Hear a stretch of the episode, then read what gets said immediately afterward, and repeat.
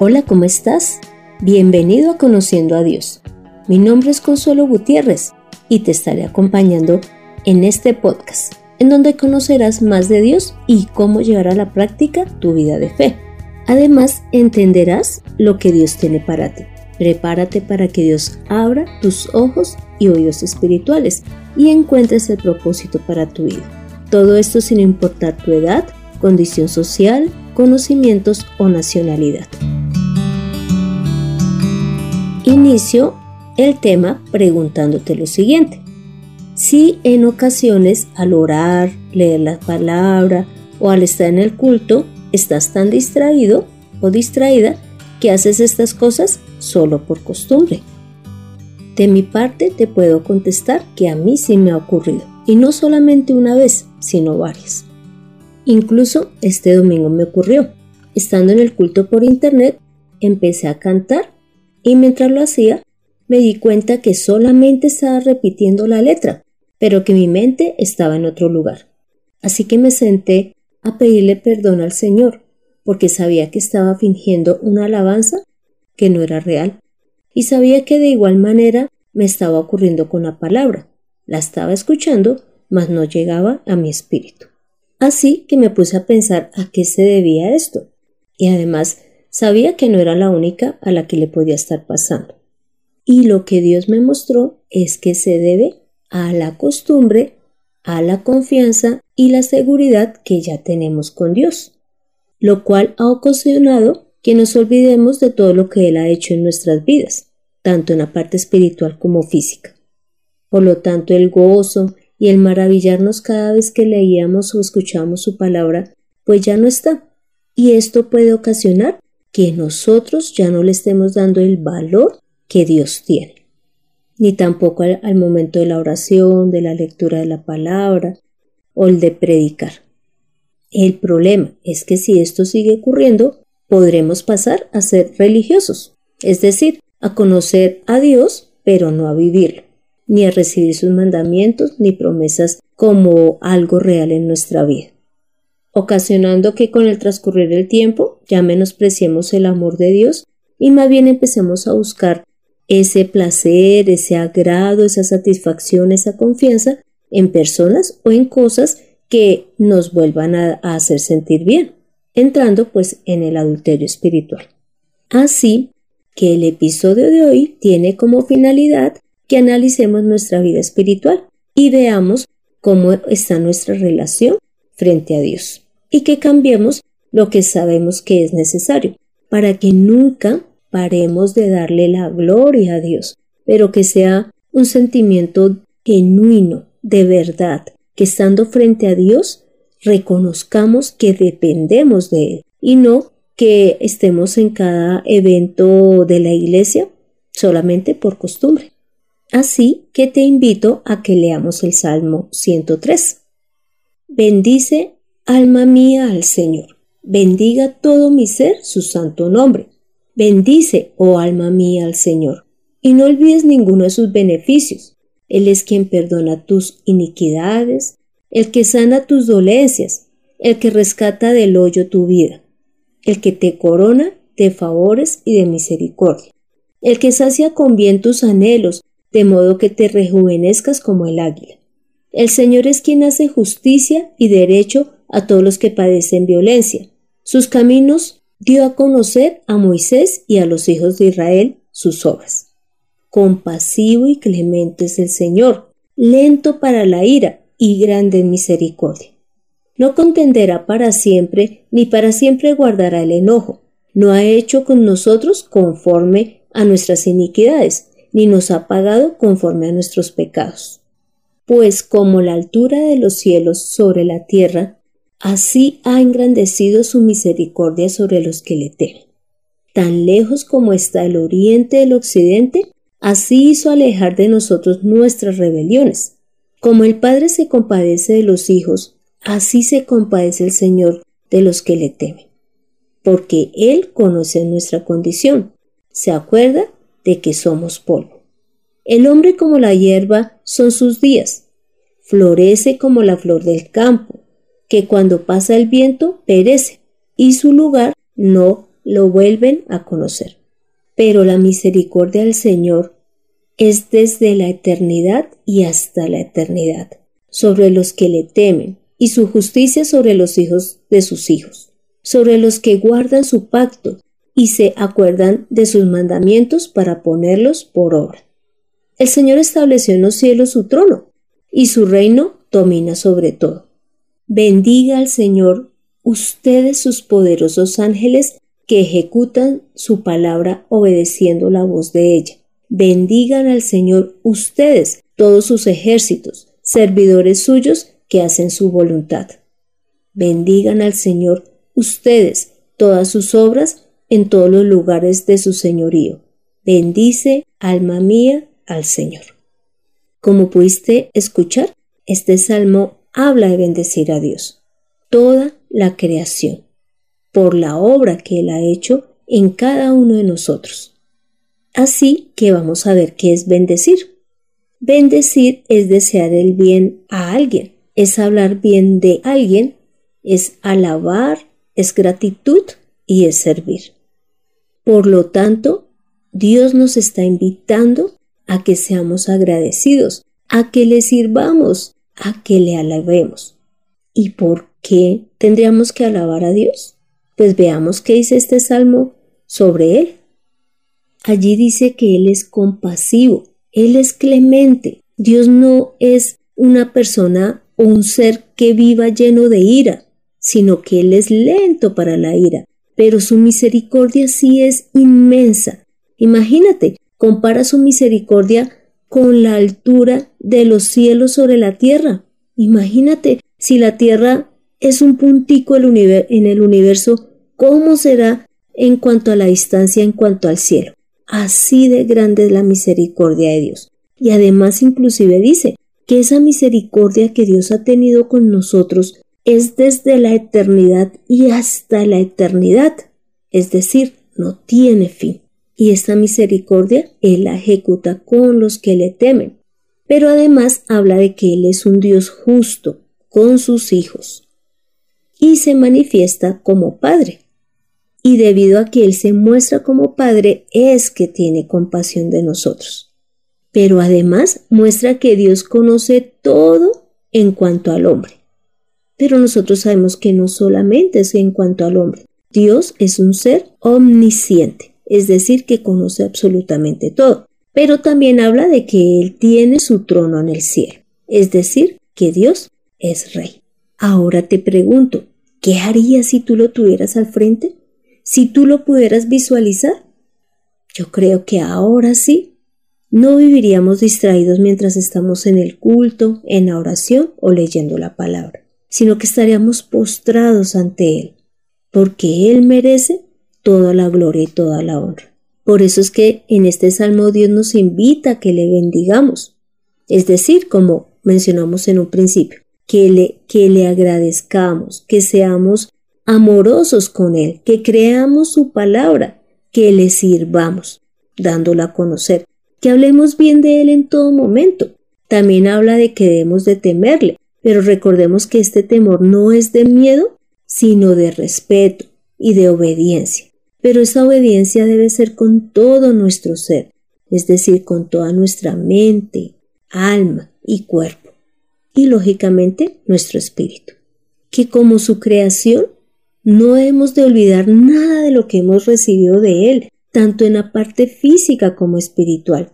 Y sabemos que la espiritual va a ser eterna y nos lleva a estar en su presencia para siempre. Pero también que reconozcamos nuestra condición tan débil, tanto en la parte física como de conocimiento y espiritual frente a lo que Él es, frente a su gloria, a su eternidad, a su poder, a su conocimiento, y que reconozcamos nuestra dependencia de Él en todo momento.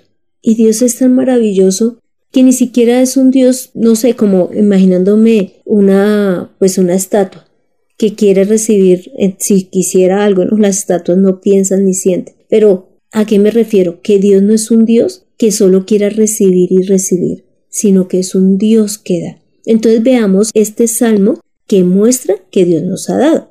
Y lo primero es que nos rescató del hoyo.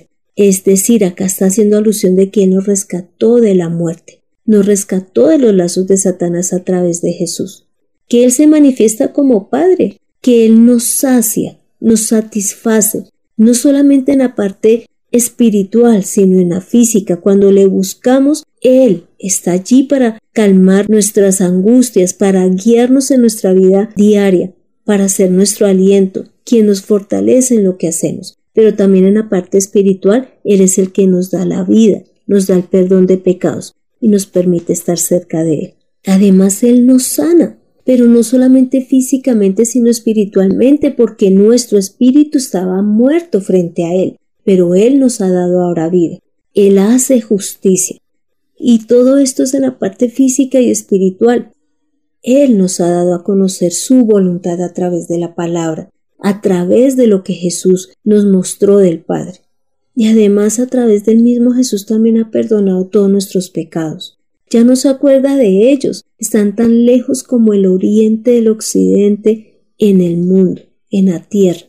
Imagínate, Dios ya no los recuerda en ningún momento. Y claro que sí, Dios nos ha dado el mejor regalo, a Jesús, a su Hijo, quien vino a liberarnos de Satanás, vino a darnos a conocer al Padre y además vino a darnos la salvación. Todo esto hace que nosotros no debamos olvidar ni debamos de acostumbrarnos a la presencia del Señor, ni a su palabra, ni a orar. No debe de volverse una costumbre, porque esto sí nos puede hacer caer en la religiosidad. Y todo esto Dios se lo ha dado a los que guardamos su pacto, a los que nos acordamos de sus mandamientos y nos esforzamos por ponerlos en práctica. ¿Y cuál es su mandamiento? Que lo demos a conocer en todas las naciones, pero que también nos amemos unos a otros como Él nos ha amado. Inclusive, el Señor en Juan 4, del 23 al 24 dice, Dios está buscando adoradores en espíritu y en verdad. Es decir, que nuestra carne se va a cansar, nosotros mentalmente pues vamos a acostumbrarnos a escuchar las palabras del Señor, a acostumbrarnos a las canciones, a la oración, pero en espíritu es diferente, porque la misma palabra muestra que nuestro espíritu siempre está dispuesto. Así que por eso es que Él quiere que le adoremos en espíritu y en verdad, es decir, basados también en su palabra, porque nuestra carne es débil y nunca va a estar satisfecha, pero nuestro espíritu sí. Dios en Deuteronomio 4, 9 dice que nunca olvidemos todo lo que hemos vivido con el Señor, todo lo que Él nos ha enseñado, y que esto nunca se aparte de nuestro corazón en ningún momento de nuestra vida, y que inclusive lo demos a conocer a nuestros hijos y a los hijos de nuestros hijos, es decir, toda la obra que el Señor hizo en nosotros y que continuará realizando hasta el último segundo de nuestra vida. Así que para concluir, te pido que leamos Apocalipsis 7 del 9 al 12.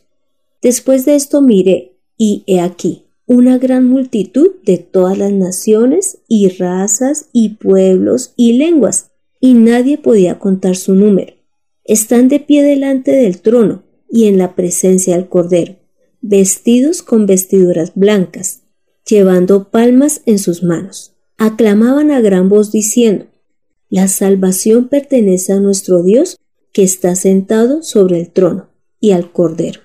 Todos los ángeles que estaban de pie alrededor del trono y de los ancianos y de los cuatro seres vivientes se postraron sobre sus rostros delante del trono y adoraron a Dios diciendo, Amén. La bendición y la gloria y la sabiduría y la acción de gracias y la honra y el poder y la fortaleza sean a nuestro Dios por los siglos de los siglos. Amén. ¿Ves?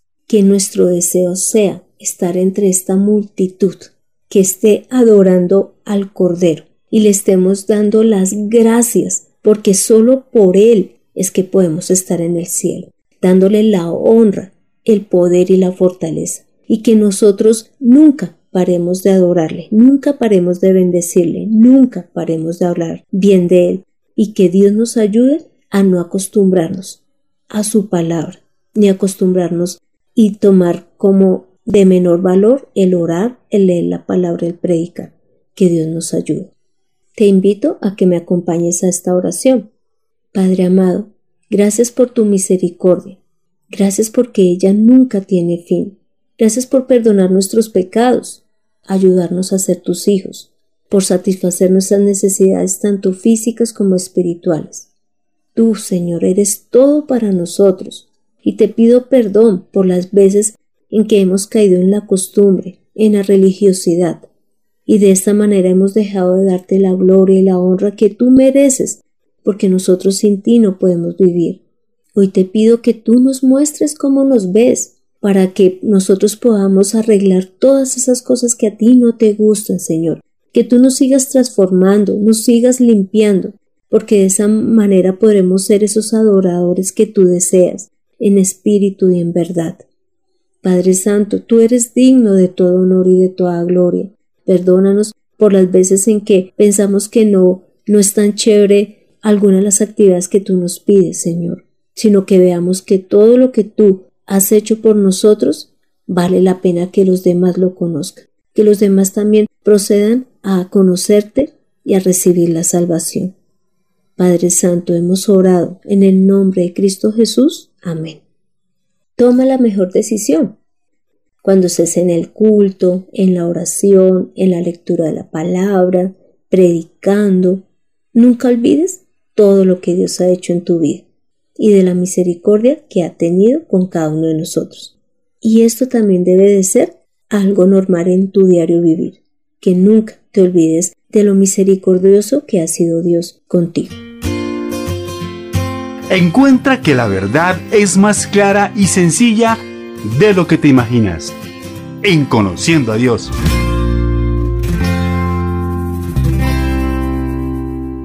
Este fue el episodio 56, en donde vimos que debemos tener cuidado de no caer en la costumbre, en la confianza con Dios, en la religiosidad, porque si no podremos terminar despreciándolo a Él y sus palabras, que nunca hemos de tener el gozo de la salvación, de la obra que Jesús hizo en nuestra vida, tanto física como espiritual, sino que dispongamos todo nuestro ser, cuerpo, alma, espíritu y mente para bendecir al Señor en todo momento.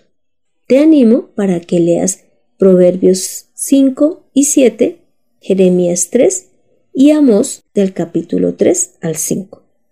Te doy las gracias por escuchar este podcast mientras haces la fila para entrar al banco, cuando estás trotando o en tu devocional. Y no olvides compartirlos con quienes conoces, para que ellos también vivan una vida bendiciendo a Dios. Te invito a que bajes en tu dispositivo la aplicación de SoundCloud con el fin de que puedas escribir tu opinión, dejar la calificación y decir qué temas quieres que tratemos. Además, puedes escribirme al correo de mirtaconsuelog.com. Será un gusto leer tus comentarios. Soy Consuelo Gutiérrez, tu compañera en este camino. Quiero darle las gracias a José Luis Calderón por la excelente edición de este podcast. Vivamos en un continuo agradecimiento hacia Dios por su inmensa misericordia. Nos vemos en el próximo episodio.